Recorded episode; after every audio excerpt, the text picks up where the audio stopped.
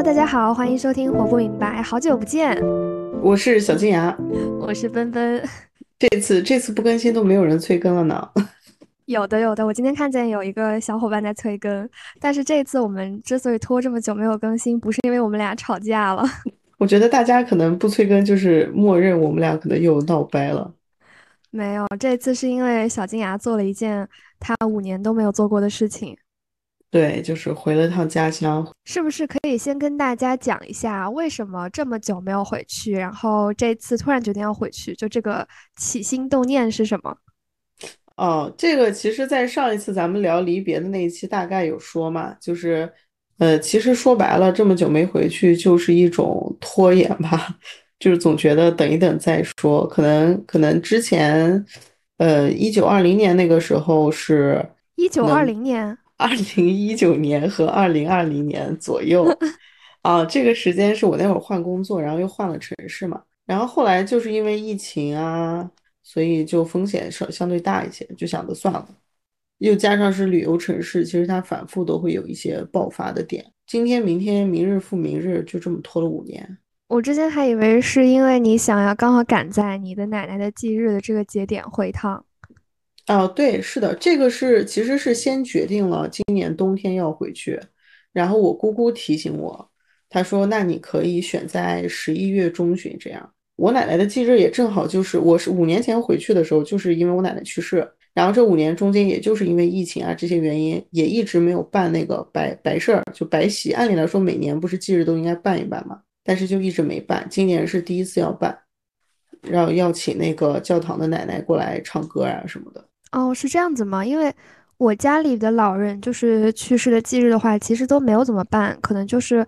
甚至连家人都不一定会一定要聚在一起吃个饭。对，第一是我们家比较比较重视这个，其实一直是这样的。就是你别看我长这张脸，但是我们家，比如说过年的时候也是，大年三十必须得在奶奶家，然后大年初一我们家就要去我大伯家拜年。就我们家是有很多这样的规矩的，就是对规矩还挺看重的。再一个就是我觉得我这次回去有个特别大的感受，就是一个家族里面一定得有一个人做粘合剂。就是他来，嗯，拉团这个局，这个这个东西才能办下去。现在就是我姑姑在扮演这个角色嘛。那你以后会有可能成为这个角色吗？我觉得你可能不会啊。有可能会，也有可能不会吧，不是很。因为我觉得你好像是那种需要别人推动你的那一类型。对，有可能。再一个就是，其实你知道，家族里面的事情都挺复杂的。怎么了？你们家是有皇位要继承吗？九子夺嫡是不是啊？不是，我记得之前我们有聊一期的时候，你有说到，就是你们家的整个家族的关系就是那种相亲相爱嘛，就是特别的友好的那种。但是其实我觉得这个是我个人觉得啊，可能是比较特别的。就大部分家庭可能是像我们这种，他会有很复杂的人际关系在里面，可能两家不对付什么这种还挺常见的。所以攒这种局的人。就还挺重要的，一旦一旦我姑姑不来攒这个局的话，我觉得我们家可能也不太可能每一年有一个契机说大家聚到一起这样。就是他必须是一个大家都比较喜欢，也跟任何一家没有什么矛盾的人。对，是的，而且他还有这个意愿去趟这趟浑水。是，就是愿意顶住这个压力和一些琐碎的繁杂的事情的麻烦。对呀，而且很很实际的事情就是你既要付出精力，又要付出金钱。就这样的冤大头在家里面得有一个。那你这次回去的时候有提前做计划吧？我记得，因为你以前跟我说你是一个从来不会做任何计划，从来都是想到什么就去做的人，就包括你出去旅行都不会提前做攻略。但是你这次好像有做计划吧？我这次有做计划，但是我说实话，最后都没有跟着计划走。那你，那你有，那你难道至少有列出一些什么我一定要去做的事情？这些你都打勾了吧？呃，我列了，但是最重要的，比如说，比如说给我奶奶上坟，上坟这个事情有，然后大雪，待会儿可以聊聊大雪，就是我有看到下大雪，其他的基本上我我也没有过多的计划了，基本上就是大的方向是按照我的计划的，就是回去待至少两周，这个完成了。嗯，然后看看下大雪，然后家乡特别给我面子，给我下了三场大雪。我记得我五年前回去的时候，就是一模一样这个时间嘛，但那个时候就是大雪纷飞，然后地上就已经是很厚的积雪了嘛。嗯，今年回去的时候，一直到我走都没有积雪。虽然下了三场大雪，但就是下下来之后，因为它地面的温度还比较高，所以就化掉了。哦，就是它没有积住。是的，但是我我还觉得蛮开心的，就已经很知足了。就是第一，就是一下飞机就得到了满足，就那个冷空气往鼻子里钻，我就觉得哦，闻到冷气的味道。我前两天看见那个综艺节目里边，就是有几个东北的明星，他们说东北是有一种冷味儿的，然后其他地方的明星他们都 get 不到这个味道是什么，然后我一下就 get 到了。咱们可以 get 到呀，对呀，对，就是那个冷味儿。对对对，就往鼻子里钻，一直钻到肺里，但它就不是不是任何气味，它就是冷空气的味道。对，我一直很怀念那个味道。在北京的时候，其实有时候能闻到，在冬天最冷的时候，上海完全没有，完全没有。那你有没有带一一瓶冷空气回来？带什么冷空气？我给你先给你分享一下，我回来，我回来的前一天花了差不多几个小时，让我爸爸开着车带着我跟我姑。进行了一场大采购。就我去的时候，我只带了一个二十寸的行李箱，并且这个行李箱里面基本上只装了一套衣服。对，然后我回来的，你想，我就带了一个空的箱子去，相当于。然后我回来的时候是把那个整个箱子装满，并且还带了一个小的泡沫箱回来。我都带了什么呢？风干肉，然后还带我爸非要给我塞一块 羊肉，然后还有酥油。除此之外，我还带了两瓶果酱。还有还有那个奶酪包，就我那天给你讲的，你不知道那个奶酪包，我买了一整个，就是它是四块的这种。所以你还是带回来了是吗？但你并不打算给我。我我给你，我都吃完了都，给你。我真的很无语。你刚刚说出每一个食物的名字的时候，我的内心的 OS 都是啊，因为你说的这些是我绝对绝对不会带的。就是 maybe 我的家人可能会买，就是让我带，但我都会拒绝。为什么？关键是，嗯，因为我觉得带起来很麻烦啊，而且就是现在其实基本上也都买得到了，再加上这些东西我也没那么爱吃。你主要是我觉得最后才是最关键的因素，就我们我们家还是嘴巴至上的这种恩格尔系数过高的家庭。我我我，因为我的爱吃可能就是那种我一年吃个一两次就觉得可以了，就没有想说让它成为我日常食谱的一部分。对，主要就是你是一个人住嘛，我是给我妈我姐带的，其实。但是你说到这个奶酪包，我还是真的很生气，因为其实小金牙在回去的这半个月里，我们两个也没有过多的聊他的一些所思所想。就一部分的原因是因为我们想着等录播课的时候再聊，这样子就是会更有那个沉浸式的聊天的感觉。呃，另外一部分可能也都是因为我比较忙，或者是小金牙比较忙。所以，但是我们有聊到奶酪包这件事情，他就跟我说现在有一个什么新出的奶酪包，非常的好吃，怎么怎么样的。我说我吃过，我觉得不好吃啊。然后我们两个还为此产生了争执。然后他就说真的很好吃。我说那你就给我带回来。他说你在想屁吃。然后今天他确实带回来，但他并不打算给我，还自己就已经吃完了。我肯定不可能给你啊！你你就像那个。你我想起那天我都生气好吗？就是我给你分享这个奶酪包很好吃，然后你说你在网上吃过，然后我说我之前也在就是网上叮咚嘛、盒马我买过，但是不好吃。我这次回来发现这边的真的好吃，然后你就说我觉得都一样，都是工业生产的，然后我就我就我就觉得我都已经告诉你我嘴巴长着不一样，然后你还要说他们一样，我就觉得就找骂，你明白吗？不明白。你真的好气人，你就知道怎么样的惹我生气是吗？是的，真的很烦。但先说一下，我这次回去最开心、最开心的事情就是我看到刚才说的，我看到了三次下大雪，我觉得非常神奇。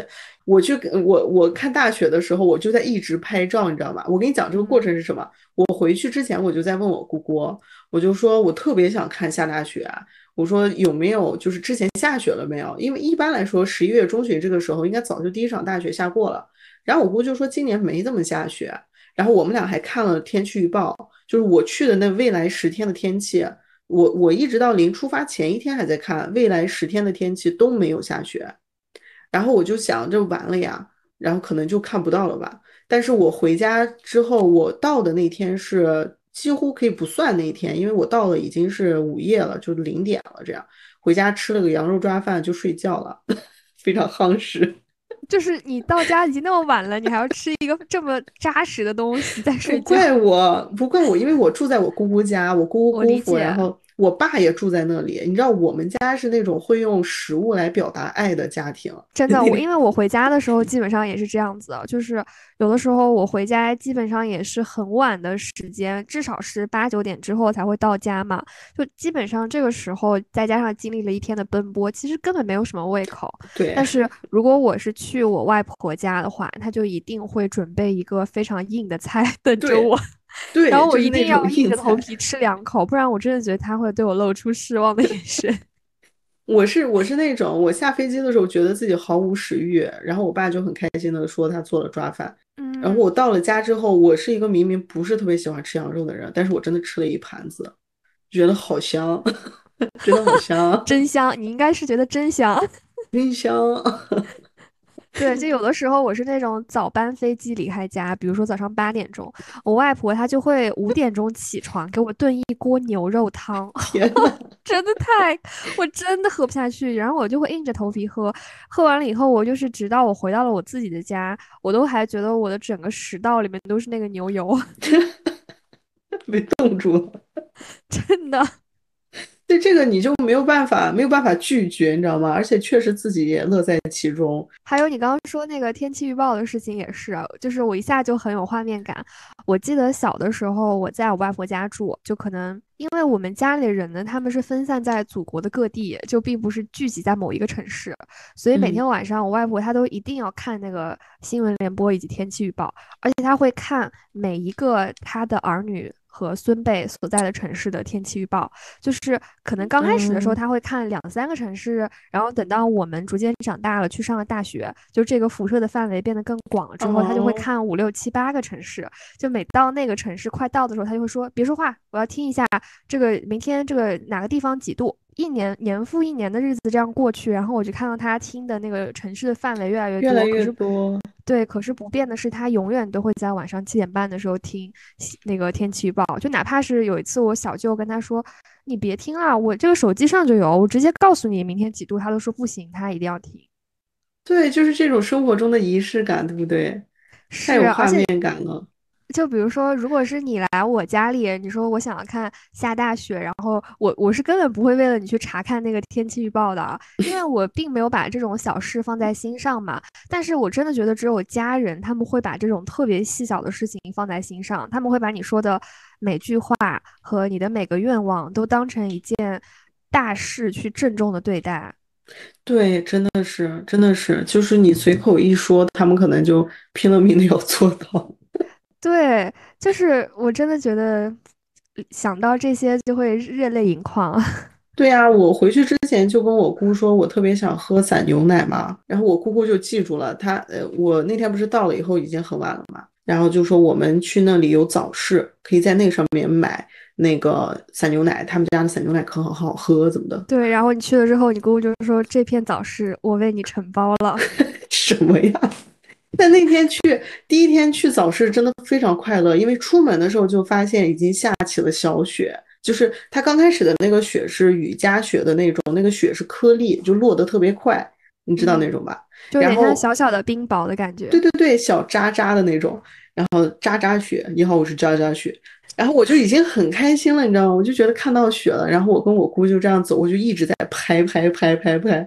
然后拍的我都有点不好意思，然后我就有一个瞬间跟我姑姑说，我真的好像那种以前我在大学的时候瞧不起的那种没有见过雪的南方人。你给南方人全体南方人道歉，对不起，对不起。然后，但是我下一句话就告诉我姑，但是我不在乎。我就在狂拍。我们是从前门一直要走到后门，差不多要走二十分钟才能走到那个早市。在走的这个过程当中，这个雪就越来越大。等到我们到早市的时候，它已经变成了那种飘得很慢的，但是很大的那种鹅毛大雪。你可以想象一下，我当天有多么快乐。我就觉得我在这里的第一个白天，然后居然就天降鹅毛大雪，而且是在天气预报里面没有的，就可想这个这个城市有多么欢迎我回来。啊，总之就是很开心，然后去买散牛奶，然后回家，然后从那以后每天我姑姑都会给我买散牛奶。我到时候把那个去去买散牛奶拍的那个视频发给你，你让你看一下什么叫散牛奶。嗯，好的，我非常感兴趣。这是这是我看到的第一场大雪，然后第二场大雪也特别的浪漫。有一个周一是我奶奶的忌日，然后上坟的那天也是天气预报里面没有雪，但是我我我们开着车在路上的时候就已经看到有渣渣在飘了，就是已经开始下雪了。然后等到我们到了那个墓园，到了墓地，到了我爷爷奶奶的那个墓前面，开始打扫，然后要给他们放吃的，你知道，在这样做的时候，就那个雪就下下来了，就很大的那种鹅毛大雪，比我第一天回去的时候还大，特别的浪漫。就那个，我怎么形容呢？就有一个瞬间，我站的那块儿，就我爷爷奶奶的墓，它是一个高地，然后我一扭头的时候，就看到。鹅毛大雪底下，然后那个山就这样绵延下去，然后近处的话是很多墓碑，再往远处的是是已经秃了的山，然后就是淡淡的棕色，然后还有莫名其妙戳出来的一个白色的塔，然后就这个大雪，一个那种水墨画，对，这个这个画面真的很美，然后大雪就落在这些死了的、活着的。人和非人的东西上面，非人的东西是什么呀？比如说那个塔或者是 墓碑之类的呀。你为什么一定要在这种很有意境的这个描述中突然插入一些很好笑的词？我不知道该怎么怎么形容，你知道？哎，你是不是会有那种感觉啊？就是当你在，就是你会有抒情尴尬症吗？就是当有一个人开始抒情，或者是你自己开始抒情的时候，你就会忍不住要。说一些好笑的事情来破坏这个，我没有，我刚才根本就没有意愿要 搞笑。我觉得好的，可能是你的问题，是我冒昧了，是我冒昧了。就我明明，你知道我这段还写了文案吗？我就这么写的，我觉得还挺好的。没想到你当笑话听，对不起，是我的错。对，而且而且你知道当时的那个场景更妙的是，在墓园墓园里面不是会有广播嘛？但是在那一个瞬间。广播里面传来的歌，居然是坂本龙一的一首。我回来查了，叫《圣诞快乐，劳伦斯先生》，Merry Christmas, Mr. Lawrence。到时候我们可以把那个歌放在背景上，就是一首又悲伤又浪漫的歌。嗯，然后你觉得这个墓园的管理者还挺有品位的。对，就是就就像你你在超市，国内的超市，在过年的时候，你永远听到的都是刘德华的那首《恭喜发财》。对。一样的，你不会在一个国内的墓园里面期待听到坂本龙一的钢琴曲，所以当时的那个场景，我就觉得我的妈呀，为什么一切都这么巧？又是鹅毛大雪，然后又是莫名其妙来了一首这么浪漫的歌，然后我姑姑就在旁边说，就说你奶奶在帮你实现愿望，这样。是的，我也觉得是宇宙回应了你的许愿，你的祈祷。对呀，就那个瞬间感觉好浪漫。我这次回去，就就有一个很。直观的体验吧，就是当我走在有一天晚上我自己出去散步，走在街上的时候，我突然脑袋里面冒出来一句话，我就觉得说，我这个人的浪漫好像死了已经有一阵儿了。是因为你现在又重新有了浪漫的感觉，你才意识到已经死了有一阵儿了吗？是的，是的，就是这个意思。就是浪漫这个东西，它本来就是一种。呃，诗意一种幻想，它跟它跟那些理性的、智力的东西都不相干，它就是你去感受自然，然后你强烈的相信你的感官、你的情感。然后我本身就是一个体验派嘛，对吧？我就是一个特别喜欢庆祝我作为一个个人的情感的直觉和感知的这么一个人。然后我一直也是这么自自居的，但是直到我呃在在家乡的这十多天。我才发现，原来我这个人已经不浪漫很久了。就是我的那个，当我感官在家长打开的时候，我才发现它之前关闭了。我觉得不是因为你不浪漫了，而是因为我们现在的生活都太单调了，就没有遇见什么很值得浪漫的事情。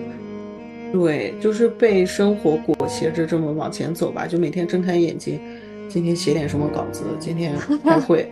对吧，对，但我还是会有努力的为我自己的生活创造一些浪漫的，就比如说我现在会每周买一束花，自己剪剪枝插瓶，放在我的那个。呃，我家里的餐桌上啊，还有我的钢琴上呀，我的办公桌上呀，这种，我本来是觉得为我自己开心啦。然后，但是那天我有一个同事呢，他就突然跟我说，他说坐在我的位置上可以看到你工位上的那个花，我就觉得那些花是这个冬天中的第一抹暖色，我就觉得哇，这这个好有诗意啊，就没有想到我自己的一些小小的举动也能够带给别人这种感受。对对，这个真的很好哎。你这个，我觉得你的这个同事也很好，是因为他把他这种感受很直白的表达给你。因为就像你说的，可能很多人善意的传递。对他可能会内心有这个想法，但是他未必会告诉别人，可能就有什么抒情尴尬之类的。哦，是的，而且我就发现了一个很很妙的事情，就是我会发现夸别人是一件令我非常开心的事儿。就是我可能今天看到谁穿了一个很好看的衣服，或者是啊剪了一个新发型，或者怎么样的，我都会想办法去夸一夸他。然后我就是会夸的比较细节，因为如果你夸上一些细节的话，大家就会更容易觉得你说的是真的，而不是为了恭维啊，或者是什么样的原因嘛。被夸的人呢，就会觉得非常开心，但与此同时，我也会觉得很开心。但我这次回去，反正，嗯，就是会感觉之前我虽然在上海这边的时候也有努力的，就像你说的，努力的去做一件事情啊，比如说冥想，对吧？想象自己是一棵树，或者是呃出去散步啊。我都有努力的在做这些东西，但是还是不一样。就是回到家里面之后，一个是冷空气往你鼻子里面钻，然后你眼睛看到的是你非常熟悉的、小时候的街道，然后你听到的是你家乡的声音，乡音嘛，所谓。然后你吃到的可能也是可以打通你任督二脉的家乡的美食。然后这个时候你会感觉整个人都处在一个高敏感的，就是感性上高敏感的一个状态里面。对啦，因为这些你自己都给他们加了 buff 呀。我我其实再往前几年，我还在北京的时候，我觉得那几年的状态还可以。我还是一个比较浪漫的人，比如说我会经常一个人听歌呀，我会自己写一些无用但是就是很浪漫化的诗意的东西。但是这几年好像都没有了，就不是刻意的那种。也不是说我的生活真的忙碌到什么状态，也不是，就是慢慢的这部分麻木了。我其实觉得浪漫的感受可能是更多的要跟别的什么产生一些交互，就不管这个东西是大自然还是人类。就比如说你上次跟我讲，呃，你跟一个你的朋友在国庆的时候买了一个麦当劳，两个人在公园里面聊天。就其实你觉得这个场景肯定是很浪漫的。就如果是你一个人。你肯首先你肯定不不会想去那个公园，然后其次你也就感受不到那个环境和跟别人聊天这样子幸福的感觉，所以我觉得可能还是得努力的 push 自己跟别人产生一些交互吧。所以你下次什么时候来我家？对哦，这是个问题啊！我现在也不参加比赛了，我可以下个月下个月初就去吧。对啊，因为距离你哎下个月吗？十二月初吗？对啊，对啊。那距离你上次来应该已经过了三四个月了吧？三四个月吧，两三个月吧。因为你上次来好像是八月的时候哦，那么早啊？对，所以家乡给你带来了这么多好的东西，但是就你跟我描述一些细枝末节，我觉得你也给家乡的东西或者是人带来了一些不好的感受吧？我给家乡的人带来什么不好的感受了？比如说你把你姑父锁在门外这件事。哦，对。对你刚才这么说，我第一反应其实是我回去之后发现自己字正腔圆，就刚开始几天的时候，觉得自己格格不入，甚至有点装腔作势。后来慢慢乡音就回来了。那你说我把我姑父锁在门外这件事情跟这个有什么关系啊？就是你，你就闯入了别人的生活啊，然后去给别人添了一些麻烦。我在家是习惯性锁门的，这个大家应该，如果是我们老听众，应该都知道，我会习惯性锁门。但是我这次去，我才发现，我又有对自己有了新的认识，就我的习惯性锁门是毫无意识的，就是我关了门，然后眼睛都不看门，随随手就把那个钮锁上了。然后我姑父回家，我我不是住在我姑姑姑父家嘛，我姑每天要去上班，但是很近，她每天要回家两次，但是他回家之后。我就听到什么插钥匙的声音，然后他狂 狂开门，然后我第一次第一次发生这个情况的时候，我甚至不知道发生了什么，我就他门一响，我还跟我姑说呢，我们俩在看电视，我还跟我姑说，我说哎姑父回来了，然后就听到他在狂弄门，他比你还狂躁，你知道吗？他在狂拉门，因为我家那个门它很厚重，就是属于我在外面。很使劲的敲也敲的不是很响的那种，所以我一般敲两下我就嫌手疼就放弃了，就开始给你打电话。但是我姑父完全不知道发生了什么。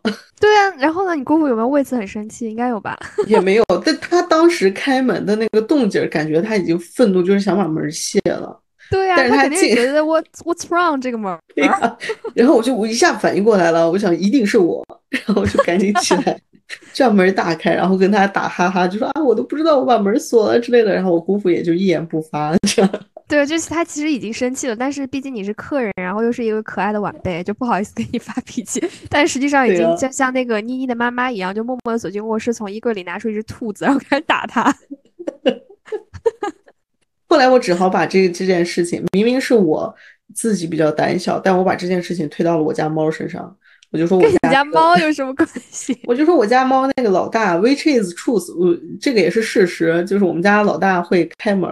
他有一次开了门之后，他会跳起来把那个横着的那个门把手摁下去，把门打开，然后把他的两个那个弟弟妹妹放出去，然后自己不出去是吗？他自己也出去，但他走的不远。所以这种事情就我就给他们一说，他们觉得很可爱，然后也原谅了我锁门这个行为。所以你在家里人面前也包袱这么重吗？不愿意承认？对，就是想安慰一下他们嘛。毕竟，对吧？把自把把这个家的主人锁在门外这件事情，多多少少还是有点过分。对啊，晚尊一些。但你说包袱的话，我就我我就有的说了。我这次回去，我发现我的包袱轻了很多。哦，是吗？展开说说。对，因为我以前每次回去的时候，就是包括我我其实咱们离开家都可以从十年前算起嘛，就是上大学开始。从那开始，我每次。像过年过节要回家的时候，我的心理负担都特别重，就是我很很烦家里人对我身材的评价，其实都不是烦，是恐惧，因为因为我小时候一直很胖嘛，然后青春期又减肥减的像像只猴，然后后面又发胖，所以就我有各种各样的阶段，然后不管哪个阶段，我的家人好像总是会有评价，就是我在瘦的不能让他们满意，对我在胖的时候，他们就一直会笑我说爱吃的多呀，胖呀什么。然后等我那个青春期特别瘦的时候，他们又就是每次家庭聚会就变成我的批斗会，就说你看家里面哪个人像你这么瘦，什么瘦的像只猴都不像咱们家人了。然后等我又胖起来了之后，等我大学的时候我又我又胖起来一些之后啊，完全没有现在这么重，就是正常范围，只不过胖了一些。然后回家之后又会说，哎，你长胖了不少哦，你们你现在没有在减肥喽，是这种，就很烦。真的，我最后都很恐惧。但是我这次就是我，我本来其实心里面还是有一些负担的。但是我就想有码算码，管他的，你知道，因为我这次回去就是有更重要的事情操心，我不能让这个停止我的脚步。回去了之后，而且有一个大的修罗场，就是那个我奶奶的忌日的吃席嘛。嗯，那个其实家里面家里面所有的成员都会去，你知道吧？对，一般那种家庭剧的，就是高潮部分就会出现在这一集。对，而且你知道。我发现有一个，我觉得是可能全体中国人的一个问题，就是我发现中国人寒暄见面了以后，如果两个人很久没见，他妈的第一句话就是就是你胖了，你瘦了，你没发 现吗？就第一句话永远都是这个，哎，你长胖了，你长你瘦了，最近就这。我先说，我先说那个跟我比较近的，就是我姑父和我爸对我评价。他们也是一见我就说，你知道我爸特别可笑，他不是来机场接我嘛，然后我们俩都五年没见了嘛。之前他想跟我那个视频电话好多次，我都拒绝了，因为我知道他会给我输出垃圾话，所以他一直都不知道我长什么样。现在，等一下。你爸的垃圾话指的是会讲很多那种废话，就嘴很碎的废话，还是说会输出一些你不喜欢的话？也不是，我就说针对身材这件事情，他肯定会嬉笑我，你知道吧？嗯，就我我我爸是一个特别爱开玩笑的人，就嘴有点欠。其实你之所以就我们聊那个父母毛病那一期那个，你知道吧？就是你不喜欢你爸这一点，是不是因为我有？就是很烦，你越怕他说什么，他就越会拿这个开玩笑。我也会这样吗？是 很烦你，你其实还还还好吧，一半一半吧。你可能只就是我不会在那些真的能够戳痛你的关键事情上跟你开玩笑，但是我会在生活中那种小细节上。对呀，对呀，比如说突然有一天给我一个暴击，说你的屁股真的很大，不知哪天不知在何何地。就会受到你的暴击，有吗？有啊，你说过这个话，你自己都忘了吗？不是，我记得，但是我记得是在你的屁股已经不那么大的时候，我才这么说。对呀，对呀。但我你觉得我不会举一反三吗？我就会想，那之前我的屁股在他的眼里是不是已经 装没有？我是觉得，我是觉得你已经过了那个阶段了，所以就是已经到了可以把他谈笑风生的阶段了。嗯，对，你是有这个判断的，对吧？我爸没有。对，所以我之前在我去年状态最不好的时候，我是更不可能跟他视频的。然后他就五年，anyway，他五年没见我，他也不知道我长什么样。然后见了面之后，刚开始都都没有，就是两个人拥抱寒暄。然后我坐在他车上，他突然那种就是感觉你我都能看出来他是忍不住了，你知道吧？嗯，他就这样，他就指指我说你现在，然后就做了一个那种鼓腮帮子，然后两个手在 身上这样变宽，你知道吗？就是这样一个动作，你呜，就这种。我当时就警告他。我就说你给我好好的，你你那个什么思思考一下再说话。我说我现在可打泰拳啊，我打死你。我就发现我爸还有我姑父这样，我姑姑是绝对不会说的，我姑从来不说。我姑是一个非常温柔和善解人意的人，她从来不评价我。然后我爸和我姑父他们是会爱开玩笑，但是他们的开玩笑就是这两个比较亲近的人，他们属于可能真的有点担心你的健康，你知道吧？嗯，就是他们会说，然后会好奇你是怎么回事。然后当我告诉他们说我现在打泰拳，我身体很很好，就我现在状态很好，健硕。对他们就再也没有说过这个这个话。而且我姑父甚至会自嘲，就有的时候他看我，我晚上其实是因为太撑了或者怎么吃不下。我姑父很疯，他每天晚上都要带我饕餮。他他他劝我的时候，对他可能害怕我是担心会长胖，他就会自嘲，就说。你现在再怎么样，这个家里面最胖的也是我，就你不需要担心啊。我们去，我们去吃好吃的，就这样，就很可爱。但是我家的那几个堂哥就就没有那么亲近了，你知道吧？他们的那种评价就其实有点烦人。像那天我们去吃白席的时候，就是。我那三个堂哥都是见了我第一面就是，而且他们那种语气还跟我爸那个不一样。我爸是那种欲言又止，忍不住想问一下你怎么回事儿。对他们就属于那种评判你，你知道吧？就一见了你的面儿就是那种你怎么现在胖成这样？就是他们属于他们属于那种明知道这句话说了你会不高兴，但是就是要说。就是要说，他们根本不在乎你高不高兴啊！他他就那三个基本上呃原句都差不多，就是说你现在怎么胖成这样了？要是以前的我的话，我跟你说，要不是这次回去，我都不知道我现在心理状态这么好。要是以前的话，我肯定会自卑，打个哈哈，但是肯定会被他们嗅到我的我的自卑，你知道吧？但这次的话，我都统一的回怼，就是看看你自己。然后就是他们也是笑着这样说的，但非常有攻击性。然后我就笑着回回怼过去。然后我就发现，我这样回怼之后，我就说看看你自己，管好你自己，就用这两句话。然后我就发现，我这样怼完之后，就是我表现出我对自己胖和瘦无所谓，并且我对我自己的健康非常自信之后，这个就停止了，就就此翻篇了。以前的话，他们是会那样，就是说完这一句之后，这个嘲笑这种评判是会延续的，就是我们在一起吃饭，对吧？肯定会在吃饭的时候还会继续说，哎，你少吃点那个啊，都胖成这样了。但是那天我这样回怼之后，这是我这辈子第一次这样回怼家人的这种让我不适的身材的评价。但是我就发现真的很爽，这样怼完之后，这个这个话题就终止在这里。那那一天之后，再也没有人评判我的身材，没有。到就是立即发疯，你学会了？我学会了，我真的这次虽然说放在别人身上可能连发疯都算不上。但是对我来说是发疯了，我还挺开心的。看来你已经尝到了甜头，希望你继续坚持。怪不得你最近总是跟我说少管我。对啊，所以我这次就获得了自由。我以前回家都没有这么自由，你能想象吗？我这次，呃，我姑姑的朋友就是也是我们其实从小就认识的，然后他们来家里面做客，我都可以不化妆就这样接待。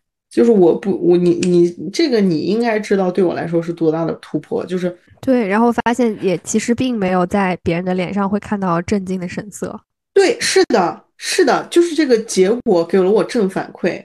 我我真的这次回去感受到了前所未有的自由，是我是我精神上的自由。我就发现，真的这个世界只是你心理状态的一面镜子。你知道我在想什么吗？就是我现在正在盯着这个屏幕看嘛，然后这个屏幕上不是就有咱们俩的头像，然后你的头像就是那只绿色的戴着墨镜、一脸很屌的表情的猫，然后我就觉得很符合你现在的样子。哦，我看看，哦，对，就感觉自己酷毙了那种，是吧？对，就感觉就是这只猫在跟我讲话。我的头像真的都很符合我自己的精神状态。说到这个，我我突然想到还有一个事情，就是我很想跟你展开聊聊，就是你跟我说，由于你的拖延症，导致你在你家的最后几天里，你都在彻夜赶稿，然后就是让你爸爸还有姑父都没有睡好这件事。对这个事情，我特别的，就是第一也符合你刚才说我侵入了别人的生活。第二就是我个人来说，我是换了一个环境，我才发现我自己的生活生活习惯是这么的糟糕。就是首先我要吐槽一下，ChatGPT 这个生产 ChatGPT 的这个公司 OpenAI 啊。这个就就是要死了，这个公司你知道吗？他早不早，晚不晚，他偏要在我回家探亲，我五年才探亲一次，他要在这几天之内把他们 CEO 炒了，他们要搞那个公司里面的内部政变，搞得我那几天不得不工作，而且我非常的焦头烂额，因为。第一，我老板已经有点生气了。我前面跟他说，我回家，我工作不耽误。我在家其实也经常开夜车，但是你怎么说？我虽然我姐和我妈，尤其我妈，有的时候会担心我，但是他们说说白了也都习惯了。我必须得，我工作性质就这样。但是我这次回家之后，我就你你在一个你没有这么干过的环境里面这么干，你就会发现你自己真的很离谱。就比如说，我从呃差不多晚上八九点钟开始坐在那儿，我就点了两杯咖啡，然后以及几瓶我爱喝的无糖茉莉乌龙，然后就坐在那里开夜车，然后就一直写字，一直写字，一直打字，一直打字，一直到然后一直到五六点我才写完。然后有一天就是我在这么写稿子的时候，除了我之外还有三个人吧，我姑姑、我爸还有我姑父。我我姑姑是一直没睡好，她她没有出来，但是她时不时的会说句话这样。然后我爸可能每隔一个小时最多他就会起来一次，就抠我爸肚子特大，你知道吧？他就会抠着他肚皮，然后睡眼惺忪，然后起来就说：“哎呀，你还在写啊？哎呀！”然后但是他又不知道该该该说什么，我又很忙，所以他就会站在我的后面抠着肚皮，默默的看着我在干什么。他他又不理解我在做什么，就他在后面企图看，但是又看不太懂，然后他就会摸摸我的头，然后说。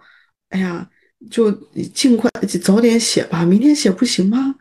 然后就去上个厕所，然后又回去。然后他和我姑父两个人是轮流的，他可能刚睡下不多久，我姑父就起来了。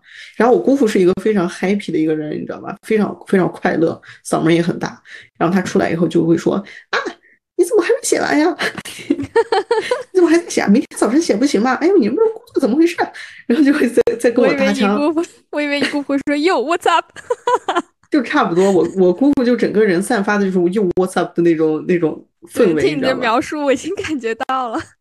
然后在在这个时候，我姑姑就会，她虽然没有起来，但是她的声音会飘出来，她就会说：“你们两个让娃好好写，行不行？”然后我就会在早晨的时候睡着，然后等到差不多七八点他们起来的时候，我就会听到，我会被吵醒，因为你在开了夜车之后，你睡觉头几个小时是睡不安稳的，会睡睡醒醒醒醒睡。然后这个时候我就会每天每次都是会听到他们在那里讨论我，就会说：“哎呀，娃几点睡的呀？我好像早上五点。”然后就说：“哦，五点才睡，这样不行啊！”这样他又喝了两杯咖啡，就这种。太熟悉了这些对话，我简直在我家熬夜的时候，我也会听见类似的对话。对呀，这个时候你会觉得又温暖，然后但是又觉得很抱歉，就觉得我吓到他们了，你知道吧？因为我作为一个你的同龄人，我还算是对熬夜的接受度比较高了。但是每次你来我家，你在这边熬夜的时候，我也是会被你震惊到的程度。我在你家熬夜过吗？熬夜过啊！我感觉你你来三次都至少有两次需要熬夜赶稿子。哦，天哪，那我真的很疯啊！对啊，你经常会就本本来你那天要走的，结果你就是熬夜开夜车改一天稿子，然后就没走成，把你在家睡觉。哦，是是，我是会这样的，因为有是多多少少有点特殊，我是盯国外的新闻。国外的新闻有的时候你没办法，它真的就是半夜两三点发生的事情，然后你就得开夜车把它写出来。是的，而且我就是能有一点点理解你家长的这些心情。就有的时候我看见你经常在一些很离奇的时间点回我的微信，比如说凌晨三四五六点，我每当这个时候，我就会有一股无名怒火在我心中燃起，但是我又知道这不是你的错，我又不能跟你发火。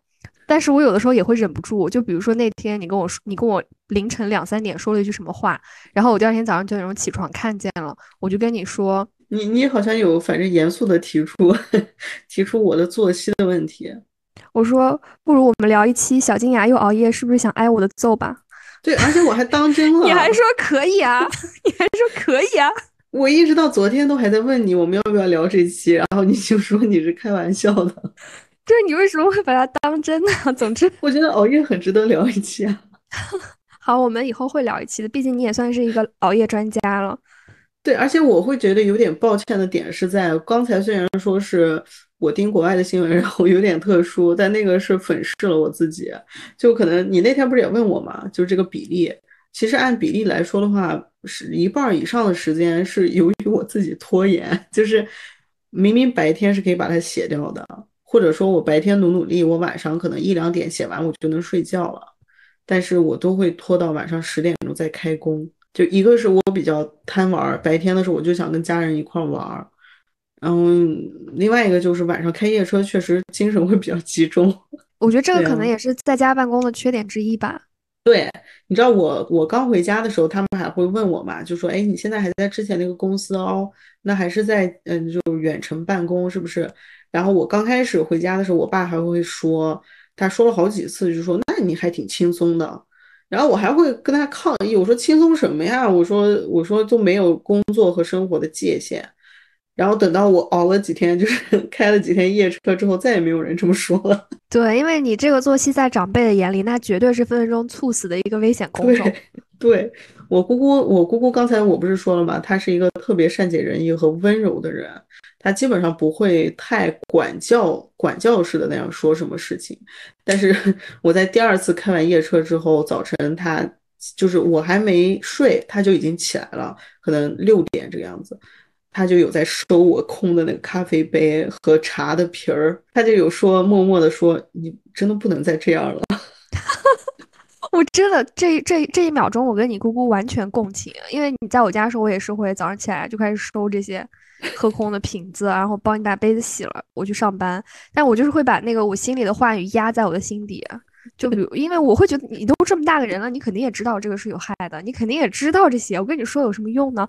但我确实也觉得这样子作息非常的糟糕，所以我就只会我的程度，也就是那种很克制的问你有没有可能就是不拖延可以早点睡呢？就这个是我对你 唯一吐露、见非常委婉的吐露我的心声的时刻。但是我其实还挺受用的。我这次回去就有一个感觉，我我现在在家，虽然在上海这边也是跟我妈妈姐姐嘛。但是，呃，长期以来，由于我是家里的这个 supporter 的这个角色，所以不可避免的，我其实是先做大人后做小孩的。虽然我有的时候也会撒娇什么的，但是那是我的次次要的角色。我这次回去之后就觉得，我首先是一个小孩儿，然后其次才是一个大人。所以我还挺受用的，就是他们这样说，就是嘟囔我呀，担心我呀。而且我特别喜欢听他们说说什么娃娃怎么样，娃怎么样。用娃娃的娃来叫我，我会觉得特别开心。就是你会觉得，只有回到家里了，自己才又成为了一个小孩。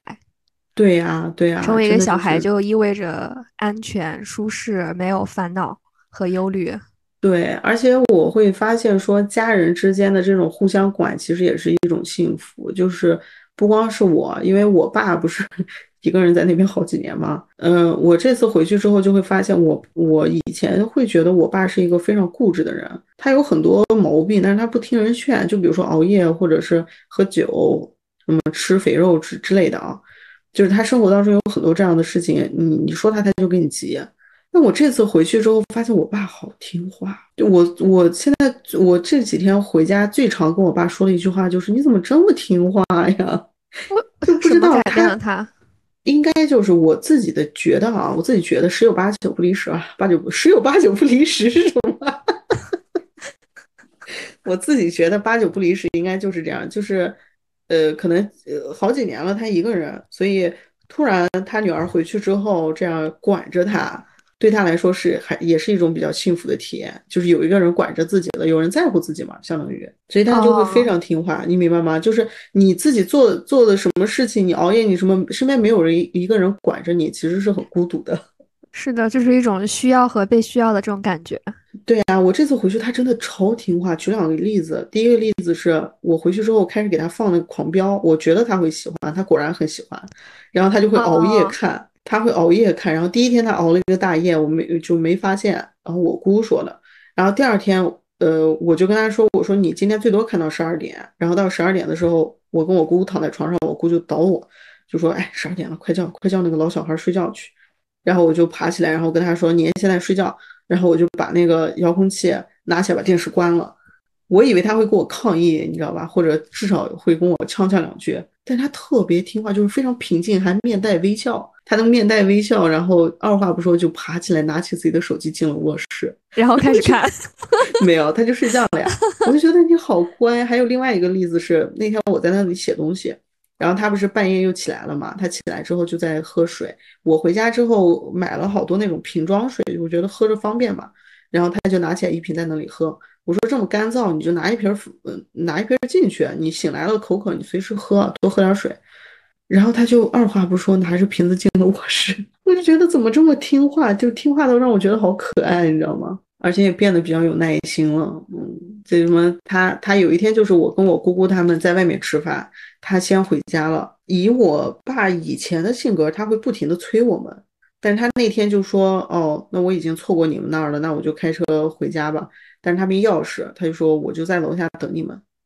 我以为他会不停的催我们，但是我们耽误了一个小时回去，他一个电话都没有，他就默默的自己坐在楼下的车里面玩手机。天呐，就是变得超级 nice，就是感觉干什么他都很有耐心，他就觉得好像看到我什么他就都就可以了。说明还是要常回家看看。对呀，我之前咱们聊离别那期不也说了吗？就是现在对他的感觉会比较复杂，但其实真的回去见了面之后，都觉得，哎，反正回去我是有一种感觉，会觉得说，就像是在一个真空的泡泡里面一样，你知道吗？嗯，就是其他的什么都可以暂时不管。是啦，我觉得。就是可能你的家里人对于你也这样吧，就是他们会觉得，哎呀，你一年才回来几天呀，好不容易回来一次，基本上都是能迁就就迁就，呃，能包容就包容了，可能双方都是这么想的。对呀，对呀，嗯，那天跟我奶奶上坟的时候，不是那个场景特别浪漫吗？但是其实心里面还是挺悲伤的，就会觉得说。可能有一天会是我一个人在这里扫墓，毕竟我年龄小嘛。至少我身边的这几个人，有一天都有可能没。是的，对呀，就会觉得其实没有什么特别重要的事情。哎呀，这一集真是百转千回，先从非常抒情到非常好笑，现在又开始伤感起来。我发现我才是那个有抒情尴尬症的人。我觉得，我真觉得你有，我真觉得你有，是。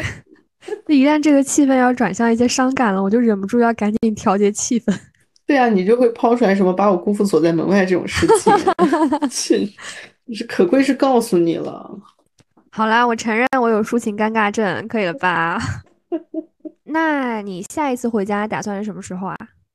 明年元宵节。为什么不春节的时候回去啊？这是个好问题。春节的时候可能想我们三个过吧。哦，就是如果你回去的话，我姐和我，我没有把自己包括进去。我出我也是有家可以回的，好吗？啊，你要回去是吗？对啊。哦，那我可以考虑一下跟你重合一下，也，但我很害怕一个人坐飞机。为什么？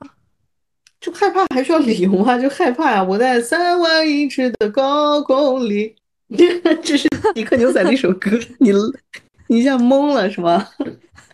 行吧，行吧，真是的。好的，就这一期就是这样，个愉快的跟大家说再见吧。